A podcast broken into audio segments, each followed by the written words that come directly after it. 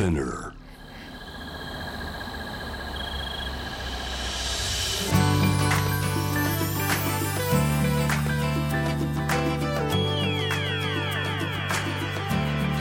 エネオス4 Hour Earth One by One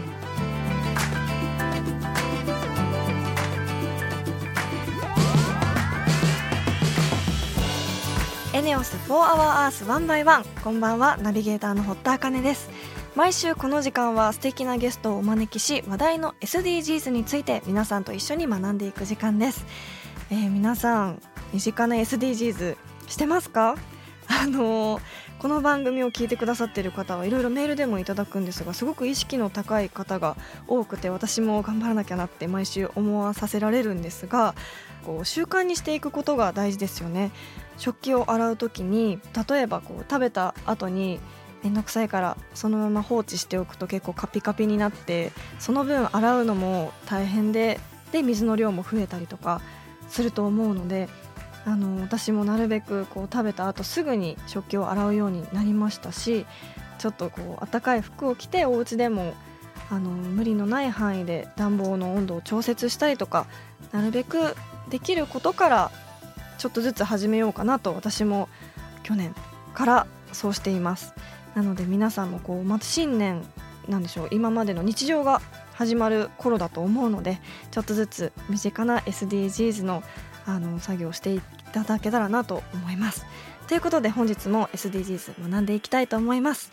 そんな地球の未来を考えるこの番組はエネオスの提供でお送りします。エネオスもアジアを代表するエネルギー企業として安定的なエネルギーの供給や低炭素循環型社会への貢献のため地球に優しい新時代のエネルギーに挑戦する事業活動を通して SDGs で目指す持続可能な社会の実現に貢献しています。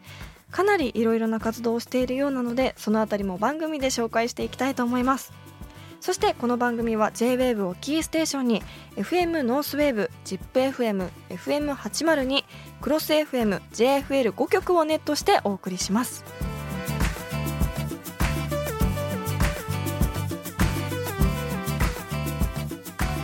エネオス4 Our Earth One by One This program is brought to you by エネオス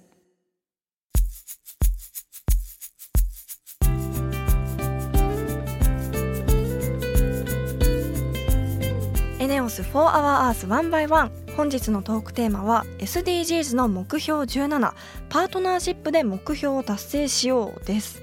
あのこの目標は目標を達成するための目標みたいな感じなんですかね。こうちょっとなかなかそれも奥が深そうで難しそうだなと思うんですが今日のキーワードは漫画家だそうです。そこも漫画家とどうこの目標17が関係してくるのか SDGs と関係してくるのか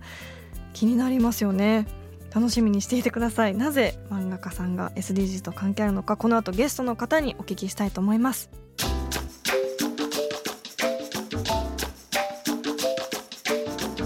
エネオス4 Hour Earth One by One.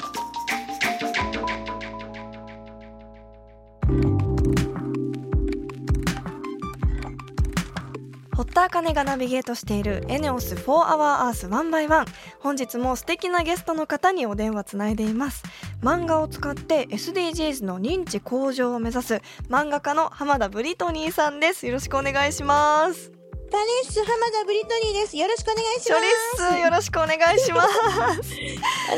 ます。はいあのブリトニーさんとまあ、漫画家さんっていうのは知ってたんですが、SDGs とこう組み合わせがすごくあの意外ででもすごく興味があったんですがまずその前にブリトニーさんについて改めてご紹介していきたいと思います。よろしくお願いします。はい、元ホームレスギャル漫画家として一躍脚光を浴び2012年2月株式会社ピースエイトを設立し独立現在はイタリアミラノドバイアブダビなど世界で漫画の講師として活躍するほか漫画や音楽を通じ SDGs の普及に向けても活動されています、えー SDGs の普及に漫画や音楽を使っているということなんですが、音楽というのは初めて聞きました。そうなんです。SDGs って、もう読むとよくわからないんで、うん歌とか漫画でちょっと聞いただけで、見ただけで、簡単にわかるようにお伝えしたいなと思って、歌とか、あーすごい。作りました。ありがとうございます。私はい歌手でもないのに、なんかこうやってちょっと出しゃばっちゃったりとかして、ただ、まあやっぱり歌とか音とかで覚えることって結構多いと思うんで、そうですね。そうなんです。うんだから、あ自然となんか、あ、こういうことすればいいんだ、みたいな、うんそういうふうに感じてくれればいいなっていう感覚ではい。作りました。ね、そんなブリトニーさんにいろいろと今日 SDGs についてお聞きしていきたいと思うんですがまずはい目標17のパートナーシップで目標を達成しようとはどんな目標なんでしょうか？えっとですね、持続可能な開発に向けた、なんか実施手段を強化して、国境を越えたパートナーシップを活性化する目標とか、なんか、うん。そんななんか結構難しいこと書いてあるんですよね、実は。いうんうん。でも、簡単に言うと、みんなで協力して、目標達成に向けて、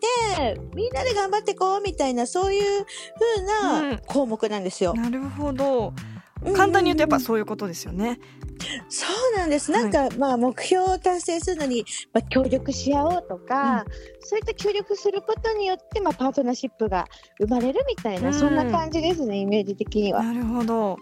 あの目標17も含め現在ブリトニーさん SDGs の活動をいろいろされているということなんですがそもそもなぜ SDGs に興味を持たれたんですか、そうですね。私はもともとなんかは、そんなあの環境問題とか、はいあんま気にしないようなタイプだったんですよね。もうはいホームレスまやる漫画家だったし。うんうんなんですけど、あの長女が生まれた時に、うんまあえっと今2歳半なんですけど、生まれた時にえっとこの先の日本が世界とかがどうなっていくんだろうなと。うん大人になった時、自分の子供が大人になった時、世界はどうなるんだろうって考えた時に、はいその中で。えっと、SDGs っていうのが見つけまして、うんそれでその意味と17の目標をそこで知ったんですよ。えー、なるほど。でも、まあ、全然わからないんで、あの、ぶっちゃけその日本でも認知度がちちょっと更新しちゃったかもしれないですけど、今まだ18%と、はい、あの、その当時は低かったんですよね。はい今もまだちょっと低いんですけど、うんうんででこれをちょっと漫画とか音楽とか、まあそんなようなものの力を借りて、うんあの50%くらいまで引き上げたいなと思って、それでこういう活動をしてます。なるほど具体的にはどういったものを書かれていたりとかするんでしょうか？漫画ってそうですね。はい漫画に関しては私は、えっと、17項目のうちの5番目のジェンダー平等について書かせていただきました。はいこれについてなんですけど、児童婚についてテーマを絞って、児童婚をさせられている少女たちが結構犠牲者が多いので、はいその少女たちに夢を持たせるような漫画を描きました、今回。うん私も今手元に SDGs 漫画家計画という漫画が手元にいただいてあるんですが漫画で世界を救うぞというタイトルでありがとうございます。あの17項目をそれぞれ違う漫画家さんがはい。それぞれの項目を分かりやすく漫画で解説しているんですよね。それそうなんです。の5番目はい。ああったありました。はいジェンダー平等を実現しよ SDGs に関してはちょっと奥が深いというかあのそういったことがあるので、うんうん文字で書かれていても理解ができない方がやっぱ多いんですよねう。。はい。なのであの今回この漫画に関して私が発起人として、うんうんえっと全ての項目に当てはまるような先生を、えっと、しっかりブッキングしてそれでこの一冊の本を仕上げました。ねえこれについてなんですけど、うん例えばですねはい食の漫画を描いてる倉田よしみ先生とかははい。「飢餓をゼロに」とかわあなるほど。あとは、うんえっと全ての人に健康と福祉をっていう項目があるんですけど、はいそういった例えば医療関係のこととかに詳しい、えっと、ドクターコトー診療所の山田隆俊先生に書いていただいたりとわかあすごい豪華なラインナップ。そうなんです、うん。あとはあの質の高い教育をみんなにっていう項目もあるんですけど、うんうん。それはあの GTO を書かれている藤沢徹先生だったりとか、すごいですね。超豪華な漫画家さんが集まって書かれてるんですね。そうなんです。うん。海の豊かさを守ろうのところは、あの、ごまちゃんを描いてる、あの、森下先生に書いていただいたりとか、はい、あの、結構、もう、その項目に当てはまる方をバッチリブッキングしてやらせてもらいました。なるほど。なんか一冊の本にここまで絵のタッチが違う漫画がたくさん入ってるっていうのを見てるだけですごく面白いんですが。ちなみにうんあの今日のテーマである目標17のパートナーシップで目標を達成しようはどなたがご担当されたんですか？えっとですね、あの、島工作を書いてる広金健先生なんですけど、はいもう有名どころの有名の中の有名な先生で、本当に声かけるのもちょっと恐れ多かったんですけど、はい。あのパーティーやゴルフとかで一緒にさせていただいてて、そのタイミングでお会いすることがあったんでよしこのタイミングで声かけようってなって、そのパーティー会場で「先生書いてください」ってうん。ノリで言ったら「はい。いいよ」みたいな。そんな感じなんですか？ノリで？その時はノリでしたね。もうなんかあの当たって砕けろじゃないけど。うん 私でも知ってるやっぱ有名な漫画家さんなのにすごく気さくな方なんですね。あめちゃめちゃ気さくな人ですよ本当に。本当にたくさんの方の協力で出来上がった一冊っていうことですよね。そうですね、うんこれは本当に編集さんの力だったりとか、もう先生方もすごく協力的だったので、はい。もう皆さんでも本当もうまさにパートナーシップの力で出来上がりましたね。なるほど。すごく面白い取り組みで私も帰ったらちょっとちゃんと読ませていただこうかなと思いえーます。ありがとうございます。嬉しいです。改めてではブリトニーさんの今後の目標について教えてください。そうですね。あのー今後の目標については、やっぱり、この SDGs の認知度を上げるっていうことに関してなんですけど、うんえっと、やっぱ自分の子供、今、臨月で第二子も控えてるんで、おめでとうございます。ありがとうごそざいま。うなんですすよね。はい。生まれてくる子供のためとか、今いるね、長女のためとか、まあ世界中の子供たちが住みやすい環境の中に生まれてほしいというか生きてほしいと思いますので、うんこれからも特に歌とかは子供も覚えられるような曲調で作っていたりとかするので、はい。世界に浸透できるように努力したいと思います。はい。あの次はぜひスタジオに遊びに来て 直接お話聞かせてください。あーぜひ本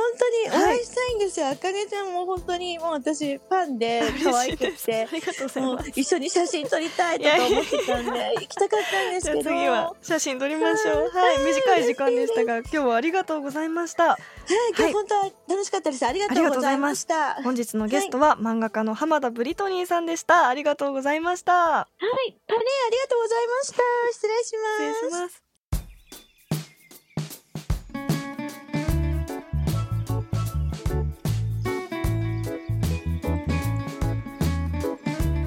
エネオス For Our Earth One by One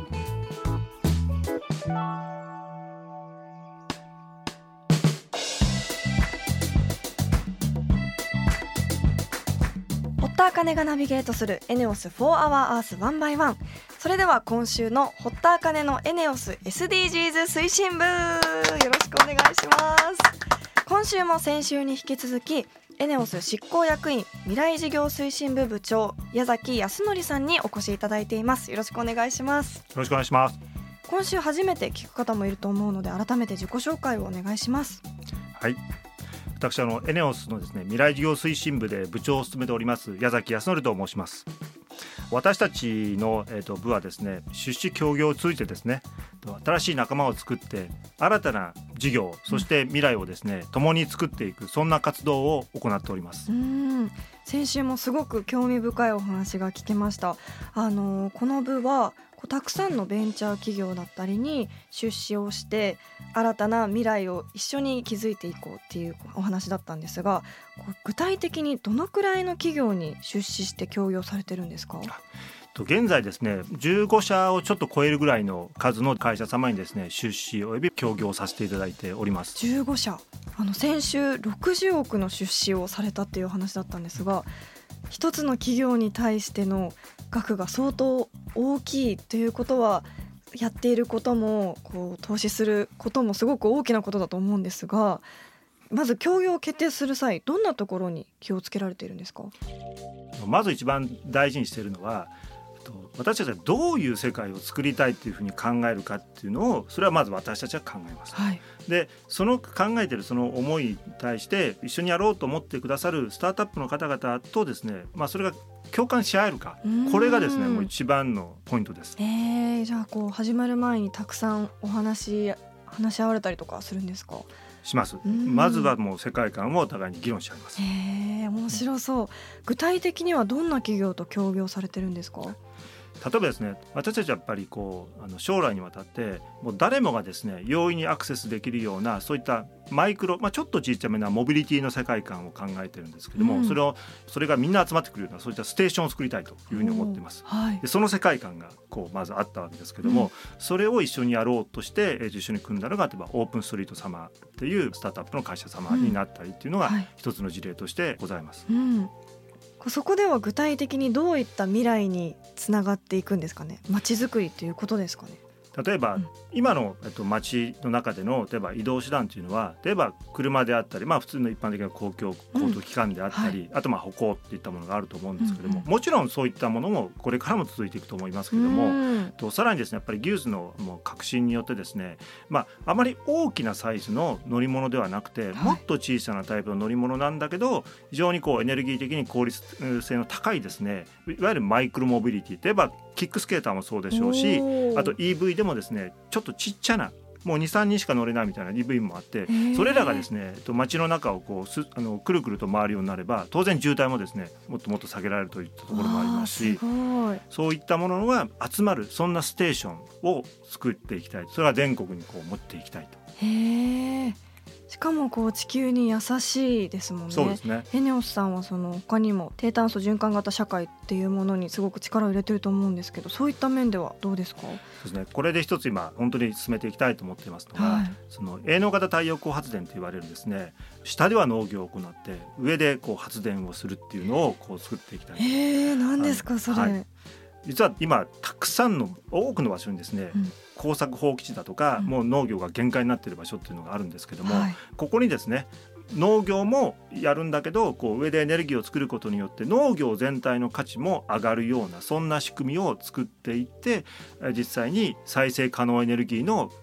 量も増やしていきたいと。お農業の価値が上がるっていうのはどういうことなんですかね？農業ってもともとやっぱり非常にこう不作の年があったり、いろいろと変動するわけですけども、はい、発電するってことは、まあ、当然発電した時のそのを売電する、うん、売れば当然金銭的にまず利益が出てくることになるんで、はい、その利益もこの全体として取り込める。その同じ場所なんだけど、うん、同じ場所で電気を作ることで利益も上げる農業でもできるすごくエコだしサイクル的にもみんなが嬉しいものですよね。農業に対してもそうだし農家さんに対してもそうだし、えー、すごくいいサイクルが作れますよね、ね。それが実現できたら。こうたくさんの企業さんと協業するようになったことで社内での変化エネオス内での変化はありましたか？まずやっぱり私たちは最初当然スタートアップの方々とお会いして当然スピード感がよく大企業は遅いですねって言われるわけですけども、それを当然私たち自分たちをこう改革しないといけないわけですよね。はいでそれでやっぱり自分たちもそのスピード感でやっぱり活動ができるように少しやっぱり変わってきたこれはやっぱり圧倒的な僕は力になってきたなというふうに思いますね。なるほど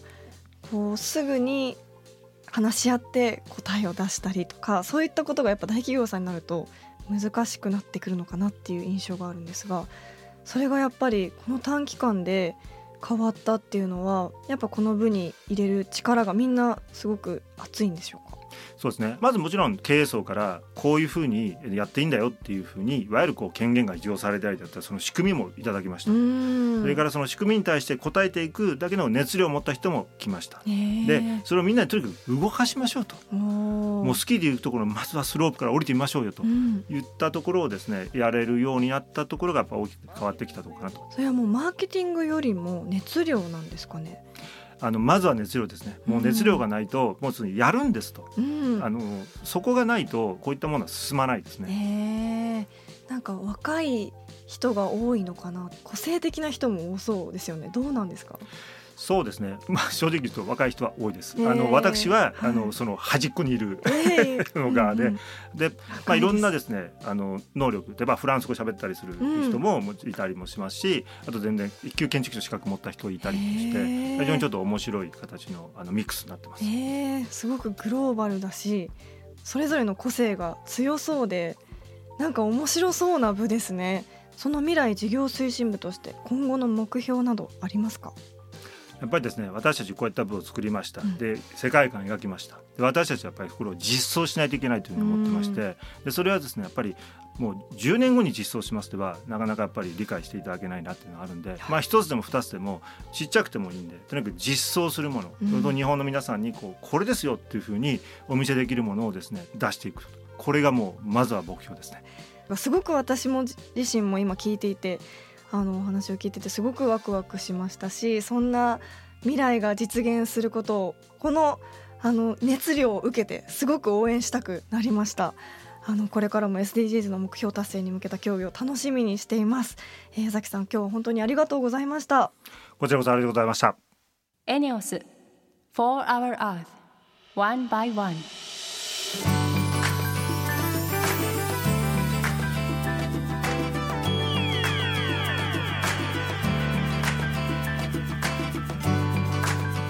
ネオス4 Hour Earth 1 by 1そろそろエンディングのお時間です、えー最後に私のお仕事の活動報告をしていきたいと思います、えー1月14日木曜日23時59分から読売テレビにてドラマ「エドモアゼル」第2話に出演させていただいています、えー高津綾子という役で私は出演しているんですが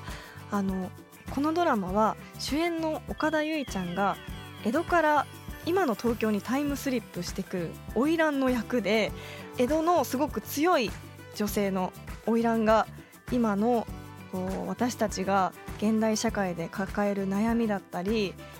あのすごく繊細な問題をスカッと解決してくれるでもコメディタッチでコメディ要素もあってくすっと笑えるところもありますしすごく面白いドラマになっていると思います、えー私の役もいろいろお話ししたいんですけどなかなか今はまだ言える役ではないので、えーオンエアの方を見ていただいてそちら楽しみにしていただけたらなと思います。来週のテーマは目標3すべての人に健康と福祉を。そして再来週のテーマは目標9産業と技術革新の基盤を作ろうです。リスナーの皆さん聞きたいことがあればぜひメールしてください。そして番組ツイッターもあります。ぜひ番組名を検索して「4HourEarth」の頭文字「ハッシュタグ #FOE813」をつけてあなたが行っている SDGs 活動報告などどんどんつぶやいてください。それではまた来週のこの時間にお会いしましょう。ここまでのお相手は堀田茜でした。